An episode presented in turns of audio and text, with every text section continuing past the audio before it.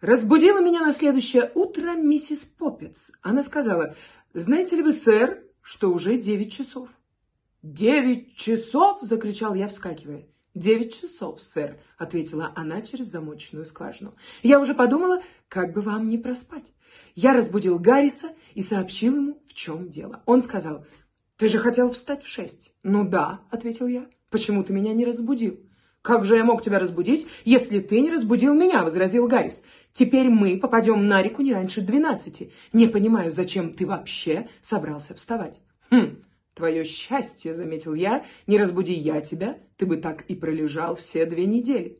Мы еще несколько минут огрызались друг на друга, как вдруг нас прервал вызывающий храп Джорджа. Впервые с тех пор, как нас разбудили, этот звук напомнил нам о его существовании. Вот он лежит, тот, кто спрашивал, когда ему разбудить нас. Лежит на спине, рот разинут, колени торчком. Не знаю почему, но вид человека, который спит, когда я уже встал, приводит меня в неистовство. Меня возмущает, что драгоценные часы нашей жизни, эти чудесные мгновения, которые никогда уже не вернутся, бесцельно тратятся на скотский сон.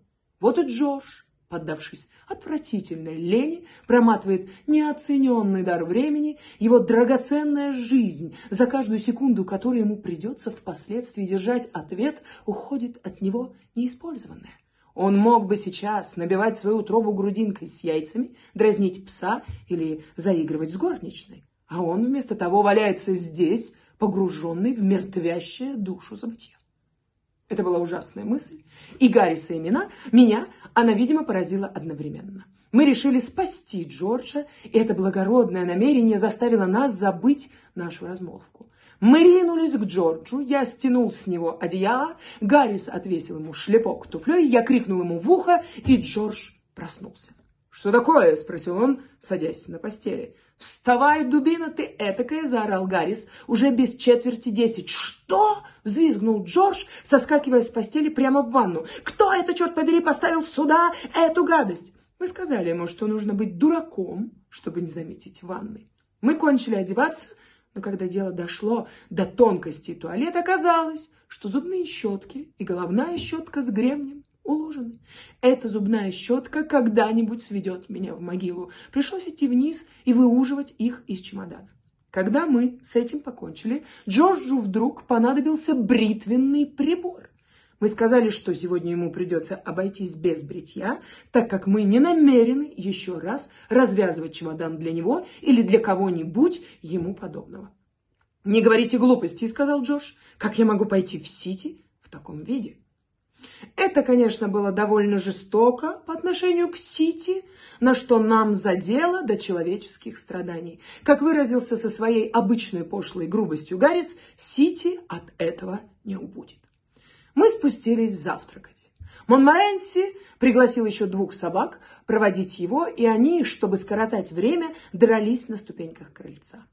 Мы успокоили их зонтиком и принялись за котлеты и холодное мясо. «Великое дело хорошо позавтракать», — сказал Гаррис. Он начал с пары бараньих котлет, заявляя, что хочет съесть их, пока они горячие, а говядина может подождать. Джордж завладел газетой и прочитал нам сообщение о несчастных случаях с лодками и предсказанием погоды, которая гласила холод, дождь с последующим прояснением, все, что может быть наиболее ужасным в области погоды. Местами грозы, ветер восточный, общее понижение давления в районе центральных графств до Лондона и Ла-Манша, барометр падает. По-моему, из всей той бессмысленной чепухи, которая досаждает нам жизнь, надувательство с предсказанием погоды, пожалуй, самое неприятное. Нам предсказывают в точности то, что произошло вчера или третьего дня и совершенно противоположное тому, что произойдет сегодня.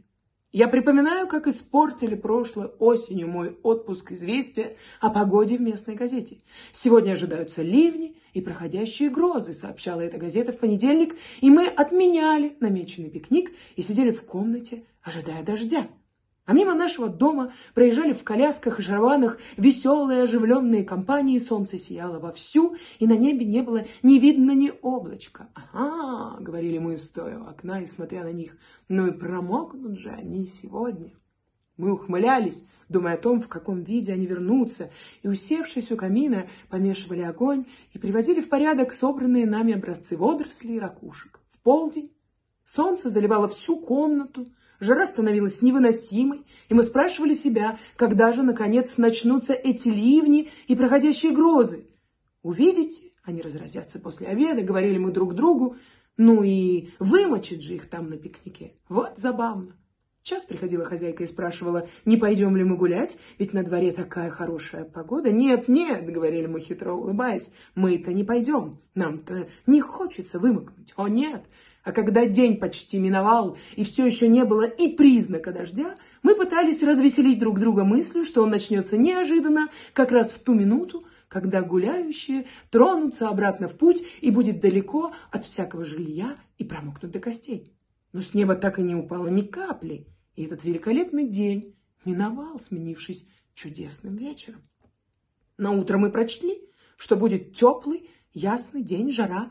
Мы оделись полегче и пошли гулять. Через полчаса после того, как мы вышли, начался сильный дождь. Поднялся резкий холодный ветер, и то, и другое продолжалось до вечера. Мы вернулись домой простуженные, с ревматизмом во всем теле и легли спать. Погода выше моего разумения. Я никогда не могу разобраться в ней. Барометр бесполезен. Он так же обманывает, как предсказание газет. В одной гостинице в Оксфорде, где я жил прошлой весной, висел барометр. Когда я приехал туда, он стоял на ясно. На дворе лило, как из ведра, и дождь продолжался целый день. Это было непонятно. Я постучал по барометру, и стрелка перескочила на великую сушь. Коридорный, проходивший мимо, остановился и сказал, что, по его мнению, имеется в виду завтрашний день. Я решил, что, может быть, барометр вспоминает о прошлой неделе, но коридорный сказал «нет, не думаю». На другой день утром я снова постучал по барометру, и он поднялся еще выше а дождь лил все сильней и сильней. В среду я подошел и ударил его снова, и стрелка пошла кругом через ясно, жара и великая сушь, пока не остановилась у шпенька, не будучи в состоянии двинуться дальше. Она старалась как могла, но инструмент был сделан на совесть и не мог предвещать хорошую погоду еще более энергично. И ему явно хотелось идти дальше и предсказывать засуху, водяной голод, солнечный удар, самум и прочие подобные вещи, но шпинек препятствовал этому, и барометру пришлось удовольствоваться указанием на банальную великую сушь. Между тем дождик лил потоками, нижнюю часть города затопило так как река вышла из берегов, коридорный сказал, что, очевидно, когда-нибудь наступит продолжительный период великолепной погоды, и прочитал стихи, написанные на верхней части прорицателя. «За долгий срок предскажешь, так долго и продлится, а скажешь незадолго, так быстро прекратится». Хорошая погода так и не наступила в то лето. Я думаю, этот метеорологический прибор имел в виду будущую весну. Существуют еще барометры новой формации, такие высокие, прямые. Я никогда не мог ничего в них разобрать. Одна сторона у них служит для 10 утра минувшего дня, другая для 10 утра на сегодня, но не всегда ведь удается подойти к барометру так рано. Он поднимается и падает при дожде и хорошей погоде. Сильным или слабым ветром. На одном конце его стоит ВОЗ, на другом сев. Причем тут сев, скажите, пожалуйста. А если его построить? Стукать, все равно ничего не узнаешь. Приходится еще вносить поправку на уровень моря и переводить градусы на шкалу Фаренгейта, и даже когда не знаешь, чего следует ожидать. Но кому нужно знать погоду заранее? И без того плохо, когда она портится. Зачем же еще мучиться вперед? Прорицатель, приятный нам, это старичок, который в какое-нибудь совсем уже мрачное утро, когда нам особенно необходима хорошая погода, опытным глазом оглядывает горизонт и говорит, о, нет, сэр, я думаю, прояснится. Погода будет хорошая, сэр. Но он-то знает, говорим мы, дружески прощаясь с ним, пускаясь в путь. Удивительно, как эти старички знают все приметы. И мы испытываем к этому человеку расположение, на которое нисколько не влияет то обстоятельство, что погода не прояснилась, и дождь непрерывно лил весь день. Он сделал все, что мог думаем мы. К человеку же, который предвещает плохую погоду, мы наоборот питаем самые злобные и мстительные чувства. «Ну как, по-вашему, прояснится?» — весело кричим мы ему, проезжая мимо. «Нет, сэр, боюсь, что дождь зарядил на весь день», — отвечает он, качая головой. «Старый дурак», — бормочем мы про себя. Много он понимает, и если его пророчества сбываются, мы, возвращаясь домой, еще больше злимся на него, думая про себя, что и он тоже отчасти тут виноват. В день нашего отъезда было слишком ясно и солнечно чтобы леденящие кровь сообщения Джорджа о падении барометра и о циклонах, проходящих над южной частью Европы и усиливающемся давлении, могли особенно нас расстроить. Видя, что он не в силах нагнать на нас уныние и только попусту тратит время, Джордж стащил папироску, которую я так любовно скрутил для себя и ушел. После этого мы с Гаррисом, прикончив то немногое, что оставалось на столе, вынесли наши пожитки на крыльцо и стали ждать извозчика. Когда весь багаж сложили вместе, его оказалось достаточно. Большой чемодан, ручной сак, две корзины, объемистый сверток пледов, четыре или пять плащей и накидок, столько же зонтиков, дыня в отдельном мешке, она была слишком громоздкая, ее некуда было засунуть, фунта два винограду, тоже в отдельном мешке, японский бумажный зонтик и сковорода. Она оказалась чересчур длинной, чтобы уложить ее куда-нибудь, и мы просто завернули ее в бумагу.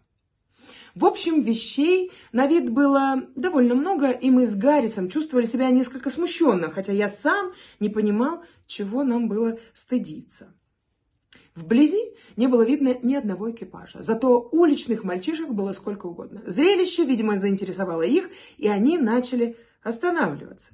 Первым к нам подошел Бигцов, мальчишка. Бигц – это наш зеленщик. Его главный талант заключается в том, что он где-то выкапывает и берет к себе на работу самых распущенных и безнравственных мальчишек, каких только создала цивилизация. Если по соседству случалась какая-нибудь особенно гнусная шалость, мы так уже и знали, что это натворил последний Бигцев мальчишка. Говорят, что когда произошло убийство на Грейт Карам-стрит, все обитатели нашего квартала быстро пришли к заключению, что это дел рук тогдашнего Бигцева мальчишки. Не будь он в состоянии доказать свое полное альби при строгом допросе, которому его подверг жилец дома номер 19, когда он зашел за заказами. В допросе участвовал и номер 21, который в это время случайно оказался на крыльце.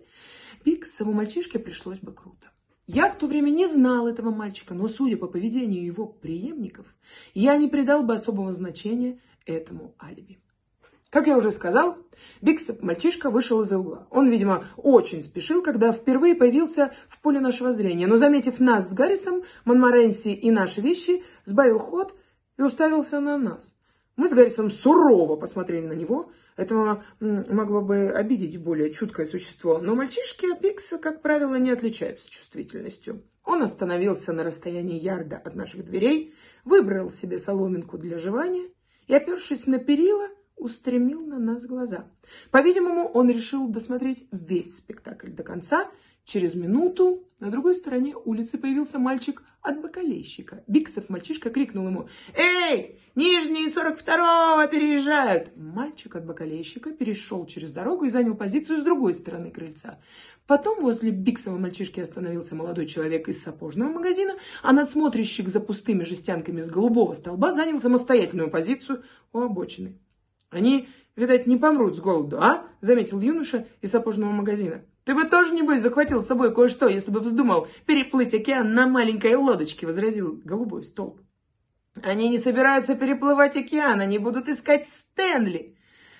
А, вмешался Биксов, мальчишка. К этому времени вокруг нас собралась целая толпа, и люди спрашивали друг друга, что случилось. Некоторые, юная легкомысленная часть присутствующих, придерживались мнения, что это свадьба, и указывали на Гарриса как на жениха. Более пожилые и серьезные люди склонялись к мысли, что происходят похороны, и что я, по всей вероятности, брат покойника. Наконец, показался пустой кэп. На вашей улице пустые кэбы, когда они не нужны, попадаются, как правило, по три в минуту. Мы кое-как втиснули в него наши вещи и самих себя, сбросив со ступенек нескольких друзей Марманы... Мар...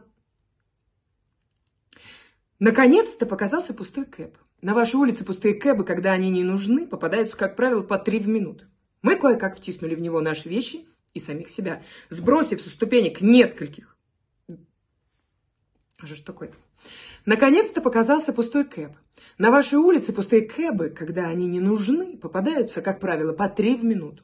Мы кое-как втиснули в него наши вещи и самих себя, сбросив со ступенек нескольких друзей Монморенси, которые, видимо, дали клятву никогда не расставаться с ним, и поехали, сопровождаемые приветственными кликами толпы и морковкой, которую Биксов мальчишка пустил нам вслед на счастье. В 11 часов мы приехали на Ватерлоуский вокзал и спросили, откуда отправляется поезд 11.05. Никто, разумеется, этого не знал. На Ватерловском вокзале никто никогда не знает, откуда отходит какой-нибудь поезд, куда он идет, если уже отошел, то и тому подобное. Носильщик, несший наши вещи, а высказал предположение, что он отойдет с платформы номер два. Но другой носильщик, с которым он обсуждал этот вопрос, имел сведения, будто наш поезд тронется с платформы номер один. Дежурный по вокзалу со своей стороны был уверен, что поезд 11.05 отправляется с пригородной платформы. Чтобы покончить с этим вопросом, мы поднялись наверх и спросили начальника движения. Он сказал, что только что встретил человека, который говорил, будто видел наш поезд на третьей платформе.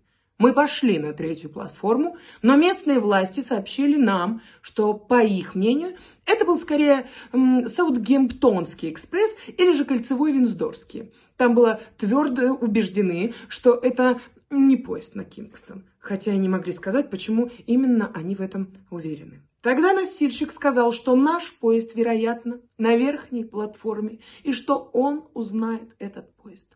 Мы отправились на верхнюю платформу, пошли к машинисту и спросили его, не едет ли он в Кингстон. Машинист ответил, что он, конечно, не может утверждать наверняка, но думает, что едет.